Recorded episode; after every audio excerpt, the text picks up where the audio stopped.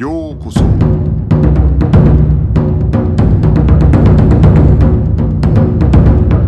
Eu sou o Gustavo e você está ouvindo o Budocast. Bem-vindo a mais um Budocast. Hoje a gente está aqui com o Vitor, que vai ajudar a gente aqui, vai bater um papo com a gente sobre essa história do jiu-jitsu ter vindo da Índia. E aí, Vitor, beleza? Se apresenta aí para os nossos ouvintes. É, boa tarde aí, Gustavo, beleza? Grande abraço aí para você. É, né? Diz a, diz a lenda que o jiu-jitsu veio da Índia, né? Só que a gente já sabe que não, não é isso? Só que não. é, então, você já ouviu bastante essa história por aí? Cara, é, é uma coisa meio que comum, né? Ah, pelo menos aqui em Niterói, eu já ouvi muita gente falando isso. E quando a gente fala que não, o pessoal torce o nariz porque ouviu falar que sim e acredita no que o professor está passando para ele. Só que é aquela velha história, né? É, uma mentira contada mil vezes vira verdade. Eu vejo isso mais aqui entre, entre o pessoal da, das academias Graces, em geral, eles costumam ter essa história. Não sei se isso faz parte de alguma cultura deles, como é que isso é transmitido de um para o outro, mas, em geral, eles têm bem enraizado essa, essa cultura de que o jiu-jitsu veio da Índia. E qual é, quais são os detalhes dessa história? Veio da Índia? Quem foi que inventou? Como é que é isso? Cara, das vezes que eu vi isso, eles falam esse negócio de, de monge budista que tinha que se defender dos ladrões e tal, e que eles acabaram criando uma arte marcial para isso. E é mais ou menos um, um, um, um conto, né? Que para mim é, é mais uma lenda não sei nem dizer como que eles sabem isso, mas é, é, é o que eles propagam por aí. E tem alguns autores até que, infelizmente, estão propagando isso por aí também. Pois é, o curioso disso tudo é que quando a gente, quando eles falam de jiu-jitsu, né? No caso, eles não estão querendo dizer o jiu-jitsu nosso, né? O jiu-jitsu brasileiro. Eles querem dizer o jiu-jitsu japonês, né? E o jiu-jitsu japonês é. antigo, ele não era. Porque a, a história que eu conto, é, vamos ver se é a mesma que você ouviu também é que o jiu-jitsu foi criado por monges budistas que tinham que defender as caravanas e como eles não podiam usar armas, eles criaram jiu-jitsu, né? Que seria tipo uma espécie de luta sem armas e agarrado, eu imagino, né? Dentro dessa história aí, porque provavelmente eles não podiam dar soco e chute, talvez aí é tentando validar a razão pela qual o, o, o nosso jiu-jitsu é pressões e torções, né? Mas se a gente for ver o jiu-jitsu japonês antigo, ele não era só uma, uma arte sem armas, né? Ele tinha adaga, bastão, ele tinha diversas armas, né? Eu acho que só por isso aí já cairia por terra essa, esse, esse papo, né? Essa, essa versão, vamos dizer assim, né? talvez falar papo o pessoal vai ficar brabo, é. mas é, acho que se a gente só falar que o jiu-jitsu antigo não era não era desarmado, né? Ele tinha bastão, tinha adaga, tinha uma porção de coisa, já, já meio que cai um pouco por terra essa versão, né? É, com certeza, com certeza. A pessoa que, que estuda o mínimo possível sobre a história de qualquer coisa, ela vai saber que no, no Japão antigo, né, é, existiam vários tipos de jiu-jitsu diferentes, né, onde os, eles usavam várias armas diferentes também. Então, não tem como você justificar que uma arte foi criada sem armas por conta disso. Porque tem muitos livros que falam sobre isso, muitas pesquisas, então é uma coisa, é uma história muito muito frágil, né, para a minha concepção. É, e inclusive assim, né, se a gente for pensar em luta agarrada especificamente, a luta agarrada mais antiga do Japão é o sumo, né, que acabou vindo a, a, trazer, a ser muito, ser muito parte da influência que o jiu-jitsu sofreu depois, né. Então, assim, é, para provar que o jiu-jitsu veio da Índia, primeiro teria que provar que o sumo veio da Índia. Né? A coisa vai ficando cada vez mais complicada, né? Tem outro ponto que é interessante a gente até eu acho colocar, que é o seguinte: jiu-jitsu não era uma, uma arte marcial só, né? Se a gente for pegar, por exemplo, hoje a gente já acho que existe um certo consenso da, da maior, maior parte das pessoas que pesquisam isso aí, que o jiu-jitsu brasileiro ele veio do judô. E Jigoro Kano ele treinou vários, é, vários estilos de jiu-jitsu, né? Então cada um com a sua particularidade. Então não existia um método de jiu-jitsu, existiam vários, né? É, com certeza, com certeza. Isso, isso é uma coisa já estabelecida dentro da pesquisa das artes marciais. Eu acredito que, que quem fala uma coisa diferente disso, ele está completamente desatualizado dentro de um contexto de pesquisa é, que já vem de pelo menos uns 10 anos atrás. Ah, o judô, né, ele veio do dessa, dessa já foi uma transformação desse jiu-jitsu do, do japonês, né? E esse judô chegou ao Brasil e daqui virou o Brazilian Jiu-Jitsu, né, que a gente conhece hoje. Essa luta mais de chão do que de, de qualquer coisa. Mas ela, ela, ele passou, essa luta passou por um processo e, e acho que não tem nada a ver com você justificar que veio da Índia. Ainda tem um sumô também no Japão. É uma, é uma, uma coisa que, que eu, eu não vejo com muito nexo, não. E assim, você que também é do judô, é, você, o que que geralmente o pessoal do judô que você conhece fala sobre essa coisa do jiu-jitsu antigo, sobre o judô vindo do jiu-jitsu, fala geralmente sobre a história? O, pessoal, aquilo que a gente estava falando, né, já tem um consenso. O pessoal do judô parece ter menos resistência a essa história do que o pessoal do jiu-jitsu, que me parece que o pessoal do jiu-jitsu criou essa história justamente para desvincular a, a origem do jiu-jitsu brasileiro do judô, como se isso fosse um demérito. Na verdade, para mim, isso é um mérito.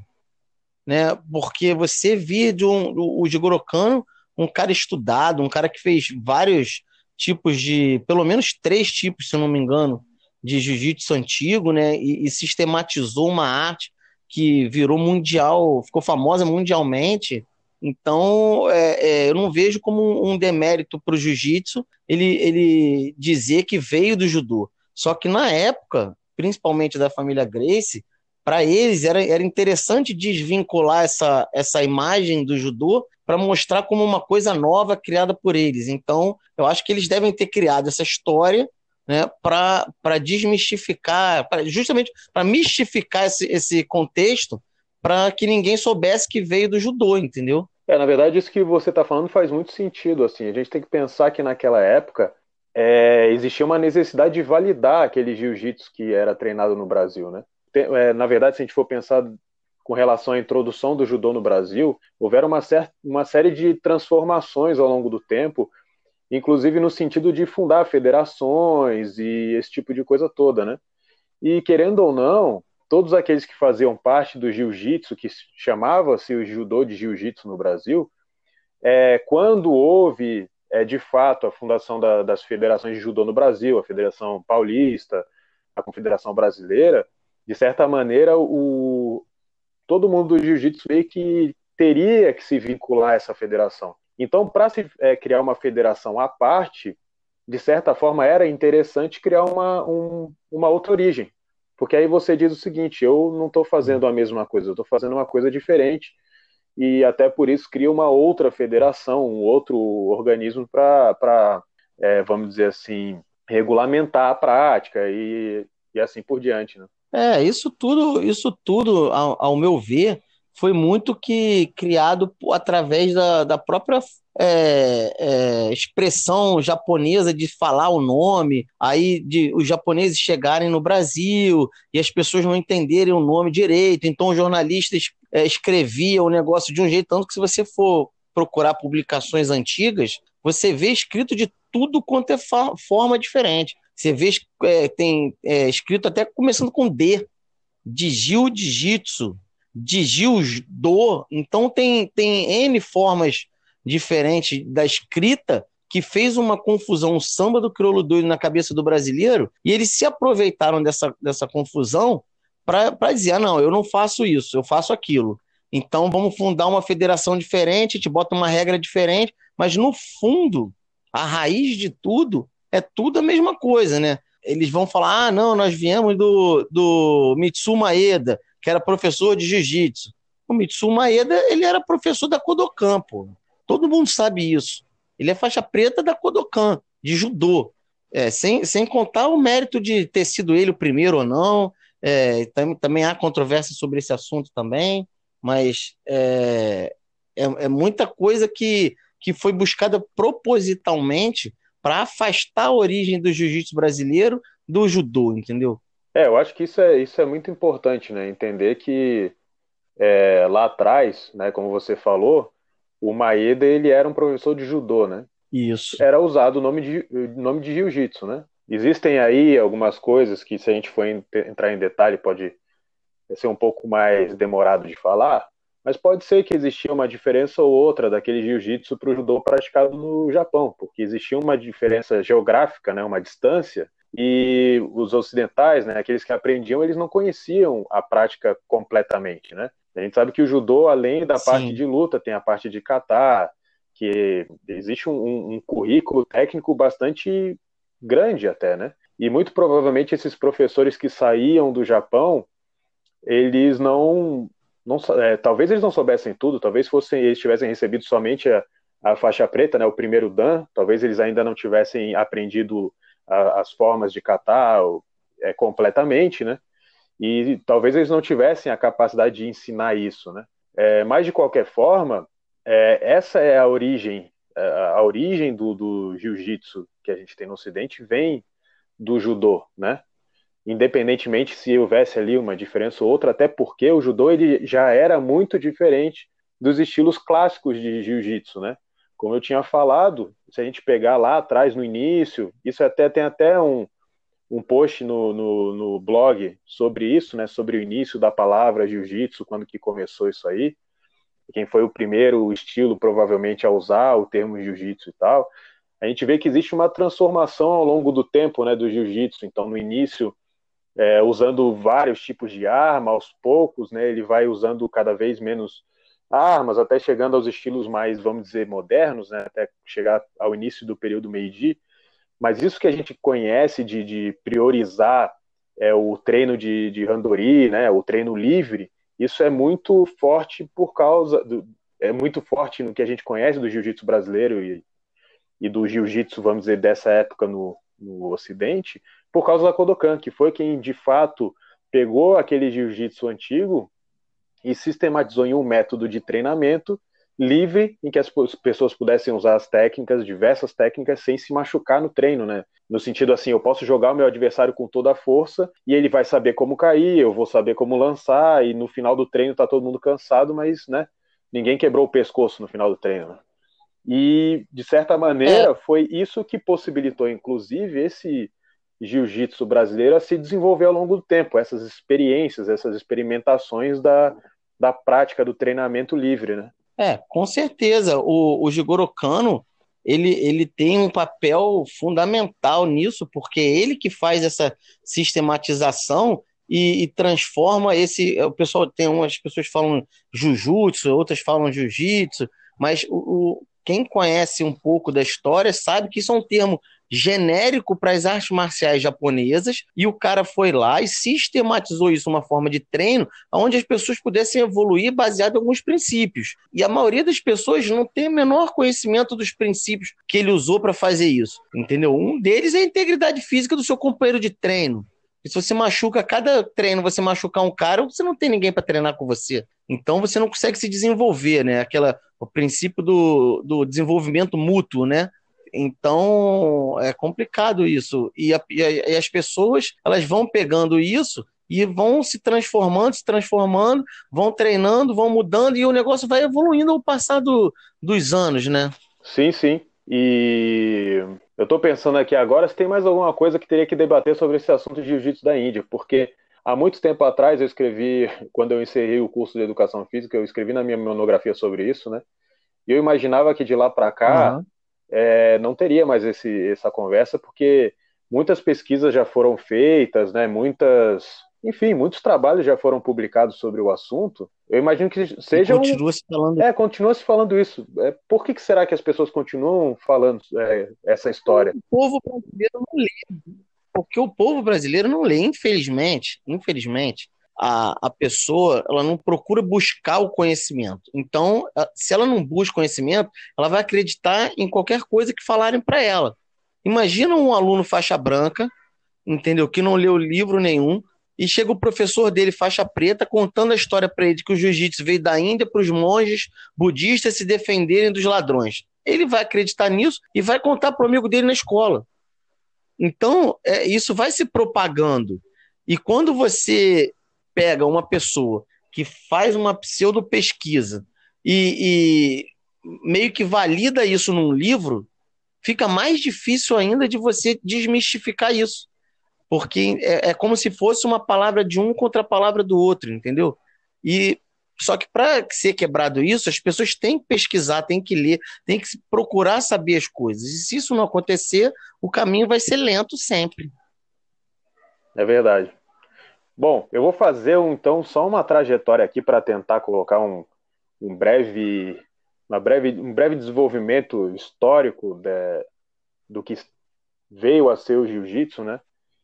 Então, se a gente pegar lá no início é, do, do desenvolvimento das artes militares no Japão, né, os nobres eles usavam muito arco e flecha, né, é, para lutar em combate. Sim. Então, é, era uma luta a longa distância, né?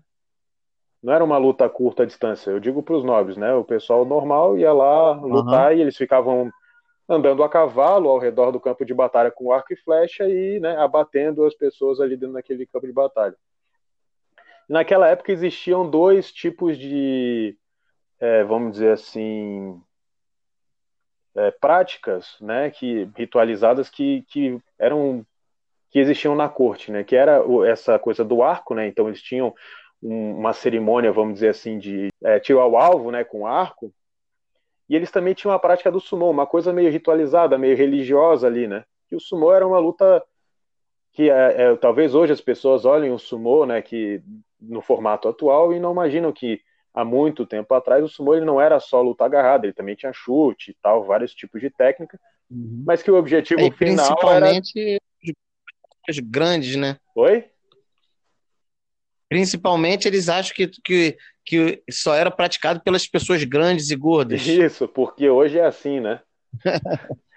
é, hoje é assim. Sim, porque é, é uma época diferente, né? Naquela época o pessoal não tinha essa disponibilidade de comida assim, né, que tem hoje. Né? É, mas enfim, e aí o que aconteceu? Os lutadores de sumo eles eram selecionados pelo, pelos clãs e tal, que selecionavam o cara para mandar lá e acontecia essa luta, que basicamente o objetivo era derrubar o outro sujeito, mas podia usar chute, enfim, uma série de coisas. Né? Eventualmente isso começou a ser usado também pelos exércitos, então alguns senhores é, feudais começaram a contratar professores de sumô para ensinar os seus exércitos, né? E até que eventualmente essas técnicas que foram sendo, que eram utilizadas ali, é, foram utilizadas lá na frente, quando as artes começaram a se é, sistematizar de fato em especialidades diferentes, né? Então a gente tinha o Kenjutsu, que era com a espada, é, tinha o é, Kyujutsu, que era com arco e flecha, e aí veio o Jiu-Jitsu, né? que era uma especialização, vamos dizer assim, mas não era exatamente uma especialização sem armas, né? Era um tipo de especialização é, contextual. Então eram eram armas pequenas, eram tipos diferentes de armas e tal. Então, galera, para fechar, eu vou fazer aqui essa linha do tempo. Quando a gente fala em luta agarrada, a mais antiga do Japão, luta desarmada, excetuando o karatê, que era da ilha de Okinawa, a gente fala de sumô. Então, eventualmente, essas técnicas elas foram incorporadas no que foi chamado de jiu-jitsu, que era uma, especial, uma das especializações que eram treinadas pelos samurais, e existiam diversas escolas de jiu-jitsu com diversos, diversas metodologias diferentes. A partir da restauração Meiji, veio Jigoro Kano, que sistematizou esse, é, essas artes em um novo modelo, um modelo moderno, que possibilitava essa prática do treino livre com menos riscos é, àqueles que estavam praticando, ou seja, daria para fazer um treino livre usando força, usando as técnicas, projetando o adversário, lutando no chão, sem que houvesse o, o, um grande perigo de, de lesões a todo treinamento. Esse modelo, esse modelo moderno que acaba chegando é, ao Brasil, eventualmente com uma EDA, e que venha se tornar o jiu-jitsu brasileiro. É, Vitor, alguma, alguma outra consideração final? É, eu acho que para fechar tudo, você já explanou bem a situação, lembrando ao pessoal que está nos ouvindo aí que o judô que o Jigoro Kano sistematizou nessa época não é o judô que é conhecido hoje. nesse judô olímpico que todo mundo vê na televisão, Olimpíada, medalha de ouro, essa coisa toda. Que é um judô bem diferente desse judô que existe hoje, né? E que e que a regra esportiva dele fez com que muita coisa que tinha sido sistematizada foi, foi é, caindo em desuso e foi, foi saindo do programa do judô, né? Isso, isso é muito interessante mesmo. A gente pode, de repente, fazer até um, um outro episódio falando só sobre isso. Isso, então, muito legal. Então, acho que a gente pode ficar por aqui. É, muito obrigado aí por participar aí, Vitor. Valeu, valeu, Gustavo. Agradeço aí o convite, foi um papo muito legal, muito bacana. Espero que a gente tenha ajudado aí o pessoal que não lê, mas que pelo menos gosta de ouvir um papo bacana. Então, ficamos por aqui. É, não esqueça de acessar o nosso site, ler o nosso blog, tem bastante informação lá sobre o assunto. E vou tentar continuar postando mais coisa lá, trazendo mais podcast, quem sabe no futuro é, alguns vídeos aí no YouTube. Então é isso, galera. Até a próxima. Valeu.